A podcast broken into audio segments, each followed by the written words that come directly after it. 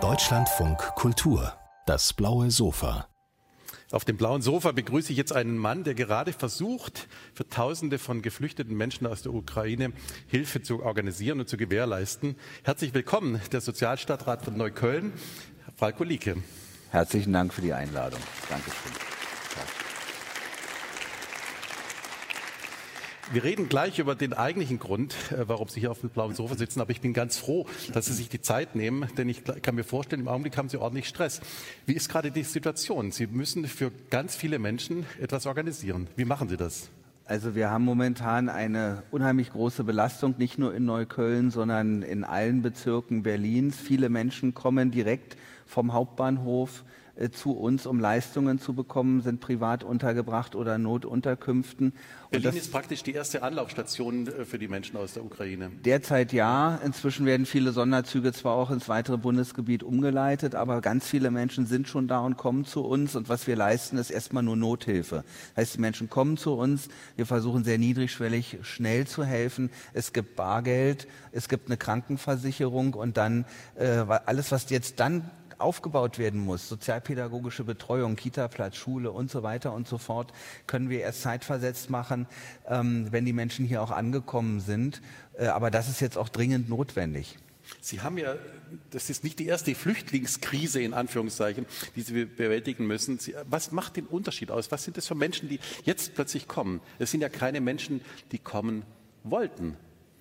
Das ist, glaube ich, auch der Unterschied zu 2015 und 2016. Seinerzeit wollten die Menschen ganz gezielt auch nach Deutschland. Obwohl auch sie auch ihre, ihre Heimat im Krieg verloren haben oder bedroht waren.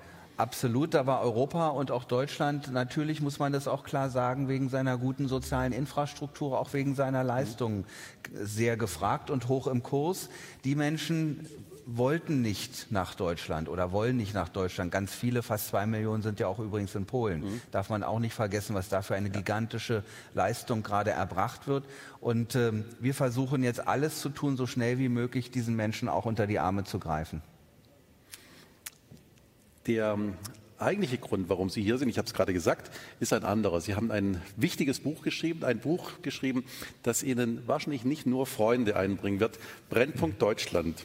Ähm, Sie analysieren darin die Probleme Ihres Problembezirks, in dem Sie Sozialsenator sind. Also, wo brennt's in Neukölln?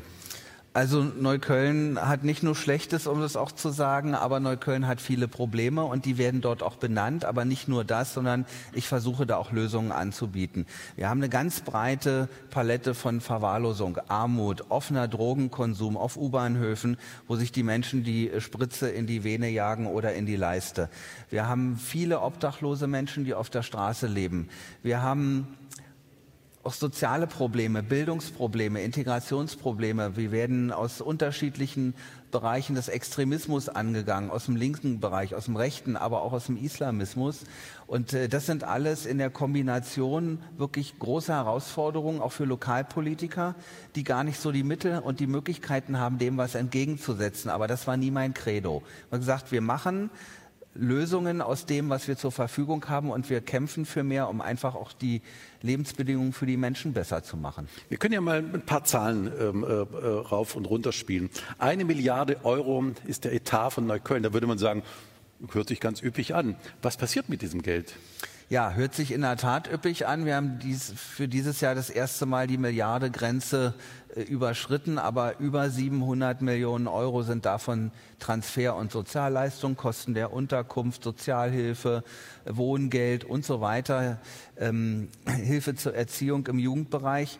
Dann geht noch äh, der Rest im Prinzip für Personal und für Sachmittel, was man so braucht, vom Kugelschreiber bis zum Toner für den Drucker. Und im Ergebnis haben wir als gesamten Bezirk für 330.000 Menschen. Das muss man mal sagen, das ist eine Stadt wie Bonn. Es ist eine ja. Stadt wie Bonn. Ja bisschen kleiner als Bielefeld, wobei mhm. Bielefeld soll es ja gar nicht geben. Wie auch immer. Auf jeden Fall äh, haben wir dann am Ende sechs Millionen Euro, wenn es hochkommt, zur freien Verfügung. Und daraus finanzieren wir wirklich basale, notwendige Dinge wie aufsuchende Arbeit für die Drogenhilfe, für Obdachlose, ähm, unterstützen damit soziale Projekte. Also, dass man jetzt irgendwie großartig was on top machen kann oder den großen Wurf hinbekommt, um Menschen wirklich äh, unter die Arme zu greifen, das fast unmöglich. Das heißt, wir müssen ein bisschen zurückgehen, um zu verstehen, wie sich diese Entwicklung ähm, abgezeichnet hat. Sie, äh, ein, ein, ein, Amtsvorgänger, Berliner, äh, Neuköllner Bürgermeister Puschkowski, hat es ja auch schon benannt, hat sich auch sofort mit seiner Partei dann überworfen, weil bestimmte Wahrheiten einfach nicht gehört werden wollen. Warum ist das so? Warum verschließt man bewusst die Augen, wenn es um solche Sachen geht? Ist mir ehrlich gesagt auch nicht klar, entspricht doch überhaupt nicht meinem Naturell. Ich finde, man muss die Probleme, die wir haben, benennen. Aber nicht nur benennen, sondern auch Lösungen anbieten. Ich bin ein großer Fan von Lagebildern. Wir müssen also erstmal die Situation ergründen, müssen schauen, wie, äh, wie sind die Rahmenbedingungen, was, ist so, was läuft sozusagen schief und was können wir konkret tun. Das kann man nicht mit dem Fingerschnips sofort äh, lösen, aber so kann man es nur angehen. Und wenn man aus falsch verstandener Toleranz oder irgendwie kulturellem, folkloristischen Gehabe meint, die Probleme gäbe es nicht und damit sind sie dann auch erledigt, weil sie mhm. nicht benannt werden, ist genau der falsche Ansatz. Und ich verfolge das Gegenteil. Je klarer man es benennt und je deutlicher man das auch auf den Punkt bringt, wo es hakt, kann man dann auch nur Lösungen finden und auch anbieten und im Ergebnis dann auch umsetzen. Da werden Sie ja, glaube ich, auch schon ordentlich angefreundet. Also Sarrazin der CDU ist, glaube ich, noch einer der, der weniger heftigen Vorwürfe und, und Anwürfe. Ähm, hält man das aus oder verliert man dann irgendwann mal die Lust und sagt, macht doch euren Mist selber? Also Sarrazin ist quasi überhaupt äh, ja kein Schimpfwort ähm, mhm. mir gegenüber. Da bin ich ganz anderes gewohnt. Mhm. Äh, ich werde häufig in den sozialen Medien angefeindet. Da ist Nazi, Rassist, äh, Islamophob, ähm, muslimfeindlich, äh, noch nett. Äh, das, was mir begegnet, möchte ich jetzt nicht hier aussprechen. Äh, das ist aber mitunter schon heftig, aber ich wehre mich auch dagegen. Es gibt dann Strafanzeigen, äh, wo ich auch regelmäßig Erfolg mit habe. Und ich lasse mir das nicht gefallen. Und ich lasse mich davon auch nicht beeindrucken. Wenn man mich beschimpft, dann äh, nehme ich das nicht hin und wehre mich, aber ich mache meiner politischen Haltung weiter und lasse mich da überhaupt nicht vom Weg abbringen. Dann lassen Sie uns doch mal ein bisschen in die Details gehen. Also, jeder zehnte Schüler in Neukölln hat, kriegt keinen Schulabschluss hin. Das wiederum hat eine Korrelation zur Jugendkriminalität in Ihrem Bezirk. Also wie hängen diese, diese, diese Faktoren zusammen? Wir haben viele Brennpunktschulen im Bezirk. Das liegt auch daran, dass uns viele Lehrkräfte weggebrochen sind. Wir haben extrem viele Quereinsteiger und ich sage, in den Brennpunkten brauchen wir die besten Leute, die besten Lehrer, die vernünftig bezahlt werden, damit wir den Kids auch eine Orientierung und eine Perspektive geben. Wenn wir da schon Bildungsverlierer, das fängt übrigens mhm. in der Kita schon an, mhm. weil nicht genug Kita-Plätze da sind, weil die Kinder nicht wissen, wie man sich den Schuh zubindet, haben noch nie, haben noch nie mit einer Schere gearbeitet oder wissen nicht, was Knete ist. So, die Aber werden, warum wissen sie es nicht? Weil es in ihren Familien keine Rolle spielt, nicht gelehrt wird? Oder weil wir in den Gründe? Familien massive Bildungsprobleme haben, weil wir häufig abwesende Väter haben, die sich nicht kümmern. Auch aufgrund von der Anzahl der Familienmitglieder, Anzahl der Kinder kann sich die Mutter nicht mhm. kümmern. Das müssen wir als System auffangen.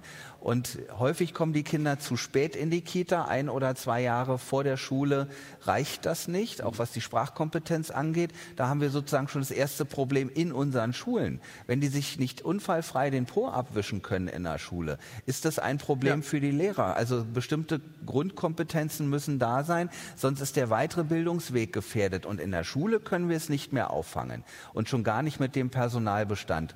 Und inzwischen ist es in manchen Schulen so, da haben sie nicht nur die Lehrkräfte, sondern sondern da haben sie einen Sozialpädagogen, da haben sie noch ähm, eine Stadtteilmutter, um einfach auch ein Stück weit Ruhe in der Klasse zu haben das, was wir, was Sie vielleicht aus, Ihrem, aus Ihrer Schulzeit kennen, geht in diesen Schulen gar nicht mehr. Und dann brauchen wir uns am Ende nicht wundern, wenn wir schon an dieser Stelle Bildungsversager produzieren, am, wie am Fließband. Sie können ja auf eine, auf eine, auf eine Karriere, auch als, als Jugend- und, und, und, und Sozialstadtrat zurückgucken. Ähm, haben sich die Probleme eher verschärft in den letzten zehn Jahren oder sind sie weniger geworden? Also wir haben hier und da auch einige Erfolge. Wir haben eine sehr umfassende Präventionsstrategie von der Geburt bis äh, dann in, in, die Überführung ins Berufsleben. Mhm. Da sieht man auch zarte Pflänzchen, aber wir haben dennoch unheimlich große Problemlagen in unseren Schulen, in den Jugendeinrichtungen, weil nicht genug Mittel zur Verfügung sind, um den jungen Menschen einfach was anderes zu zeigen als Gewalt auf der Straße oder äh, einfach äh, Einbruchdiebstähle begehen oder kriminell zu werden. Und da haben wir nach wie vor, trotz aller Bemühungen, einen sehr hohen Anteil von jungen Leuten, nach wie vor 50 Intensivtäter äh, in, nur in Neukölln. Das sind zehn Straftaten und mehr im Jahr, teilweise erhebliche Straftaten. Da haben wir uns auch was überlegt, wie man das angehen kann. Auch da gibt es Erfolge, aber es ist wirklich ein dickes Brett, an dem wir bohren. Lassen Sie uns doch mal die typische Karriere eines jugendlichen Straftäters in Neukölln aufdröseln. Wann, an, an welchem Punkt läuft es schief? Läuft es schon in der Familie schief? Es läuft in der Familie schief. Auch da ist es äh, ein bisschen eine Binsenweisheit. Kein Kind wird kriminell geboren. Entweder die Familie oder das Umfeld macht es zu Kriminellen. Das fängt mitunter sehr früh an, teilweise sogar in der Grundschule. Da werden Lehrer beleidigt, äh, da werden andere Kinder geschlagen, da wird, da wird das Taschengeld abgezockt oder die Jacke. Das ist übrigens eine schwere Straftat. Mhm. Äh, das hört sich immer so locker flockig an. Und äh, Fahrräder werden geklaut und bei eBay vertickt oder ähm, in der Umgebung. Es werden Postboten äh, überfallen, um da irgendwelche hochwertige. Wir reden von Kids. Wir reden von Kids. Okay. Also das sind jetzt mitunter nicht die Sechsjährigen, aber so 10, 11, 12 und aufwärts haben wir schon im Angebot. Und genau an diesem Punkt muss, muss so früh wie möglich interveniert werden. Da haben wir auch ein gutes Konzept entwickelt, was ich auch beschreibe im Buch. Aber ähm, es, es man hat den Eindruck, dass es äh, in Neukölln, dass Neukölln da alleine gelassen wird. Es gibt keine Strategie fürs ganze Land Berlin. Wir haben in Neukölln als einzigen Bezirk eine Arbeitsgruppe Kinder und Jugend, Kinder und Jugendkriminalität entwickelt. Die Idee haben wir uns aus Essen geklaut, also auch mal über den Tellerrand zu schauen, haben natürlich unser Neuköllner Modell draus gemacht. Das funktioniert enge Arbeit mit der Polizei, ganz entscheidend, mit der Schule, mit den Staatsanwälten. Wir haben eine spezielle Staatsanwaltschaft nur für kriminelle Jugendliche, mit den Jugendrichtern, mit den Familienrichtern, um über Ausländerbehörde und um über diesen Weg so schnell wie möglich zu intervenieren und auch klar zu machen, Kriminalität hat keine Perspektive. Also in diesem Buch liest sich das unglaublich, unglaublich interessant und ähm, hat wirklich überraschende Erkenntnisse parat. Aber Neukölln ist noch für etwas anderes negativ berühmt. Neukölln hat äh, Clans, ganze kriminelle Familienclans, die ihnen das Leben ordentlich schwer machen. Allerdings muss man auch sagen, Neukölln vermietet gerade eine große Villa an eine dieser Clan-Familien. Also da scheint doch irgendwie etwas nicht ganz richtig zu laufen. Ja, das ist etwas paradox. Vielleicht noch mal so zur Einführung. Ähm, wir haben bestimmte Familien im Bezirk, die haben durch kriminelles Handeln sehr viel Immobilienbesitz Besitz erwirtschaftet. Also die Familie ist jetzt auch nicht unbekannt, ist bekannt für den Einbruch ins Bodemuseum, die eine 100-Kilo-Münze gestohlen haben oder den Einbruch ins Grüne Gewölbe, um nur zwei Beispiele zu nennen. Äh, teilweise wurden aus erheblichen Straftaten Immobilien gekauft. So auch eine Villa in Neukölln. Da hat ein junger Mann, Anfang 20, damals Hartz-IV-Empfänger, für 200.000 Euro diese Villa gekauft. Natürlich nicht für sich, mhm. sondern äh, für, die, für die Eltern. Und durch eine sehr intensive und auch sehr gute Arbeit der Staatsanwaltschaft wurde ermittelt, dass dieses Geld aus illegalem Vermögen kam und die Villa wurde damit eingezogen. Das heißt, wir haben ihnen das Eigentum weggenommen. Das ist auch der richtige Schritt. Mhm.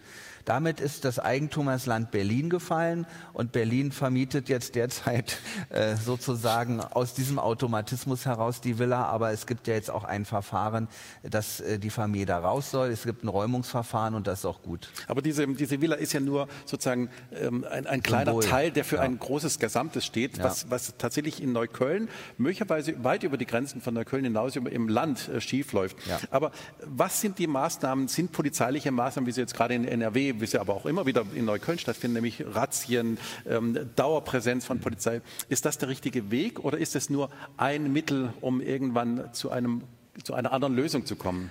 Also das sind tatsächlich nur einige Bausteine in dieser Strategie. Um das jetzt ausführlich zu erklären, würden wir hier länger sitzen müssen. Aber äh, entscheidend ist, wir müssen bei den Kindern anfangen und wir müssen ihnen das illegale Vermögen wegnehmen. Das sind die beiden Hauptdruckpunkte, die ich sehe. um Erfolg zu haben. Denn diese Menschen definieren sich über Eigentum, über große S-Klassen, über teure, schwere Audi A8, mhm. die äh, in zweiter Reihe am liebsten parken, um dann äh, in der Shisha-Bar eine Weile ähm, Rast zu machen quasi. Und äh, wenn wir das unterbinden, dann haben wir wirklich eine gute Chance, diese Struktur zu durchbrechen. Und das ganz Entscheidende ist die Vernetzung. Es gibt ja gerade mit Nordrhein-Westfalen sehr gute Kontakte. Der Herbert Reul als Innenminister dort ist wirklich einer der Top-Leute, der das Problem angeht. Wir haben das Problem in Niedersachsen und in Bremen und natürlich nicht nur in Neukölln, sondern auch in Berlin. Und da gibt es auch auf unsere Initiative hin eine Bund-Länder-Initiative Clankriminalität, die das auch überregional betrachtet. Das ist ein europäisches Phänomen. Das geht natürlich bis auch in den Libanon. Und um diese Strukturen trocken zu legen, die mit organisierter Kriminalität zu tun haben, mit Menschenhandel, Prostitution, Drogenhandel, ähm, da ganz gezielt reinzugehen, braucht es aber noch mehr äh, Kooperation zwischen den Behörden. Ich habe als Jugendamt mir die Frage gestellt, gibt es eigentlich äh, in kriminellen Familien den Tatbestand des Kinderschutzes? Mhm. Das heißt, wenn Kriminalität Erziehung oder auch äh, die Kinder beeinflusst, dann müssen wir doch was dagegen tun. Diese Frage ist interessanterweise bundesweit überhaupt auch juristisch noch gar nicht geklärt.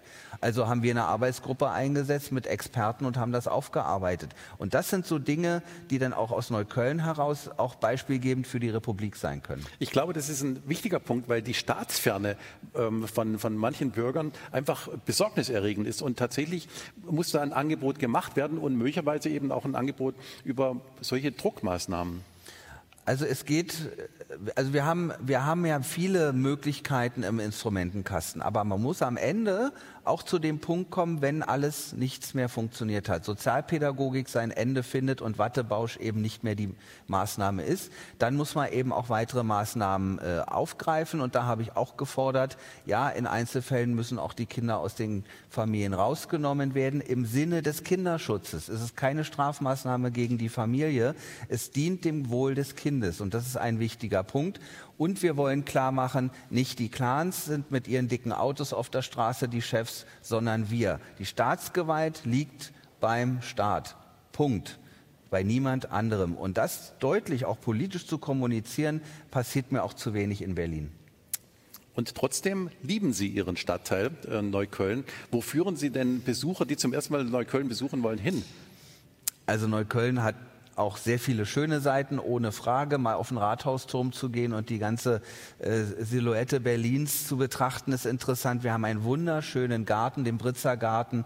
Dort äh, war auch ja. mal die Bundesgartenschau. Wir haben das Schloss Britz. Also wir haben Schmuckkästchen auch in diesem Bezirk bis hin zum Bauernhof. Also von größter Urbanität und, und großstädtischem Gewusel tatsächlich bis hin zum Milchproduzenten. Also es gibt schon viel Tolles in Neukölln zu sehen und auch zu berichten. Es ist nicht alles Schutt und Asche. Aber klar, ich beschäftige mich natürlich mit den Problemen, um sie zu lösen. Um das andere, was gut läuft, da brauche ich mich nicht so zu kümmern. Also, meine Damen und Herren, machen Sie ein eigenes Bild, besuchen Sie Berlin-Neukölln. Herzlichen Dank für den Besuch auf dem blauen Sofa. Ich danke auch herzlich. Danke.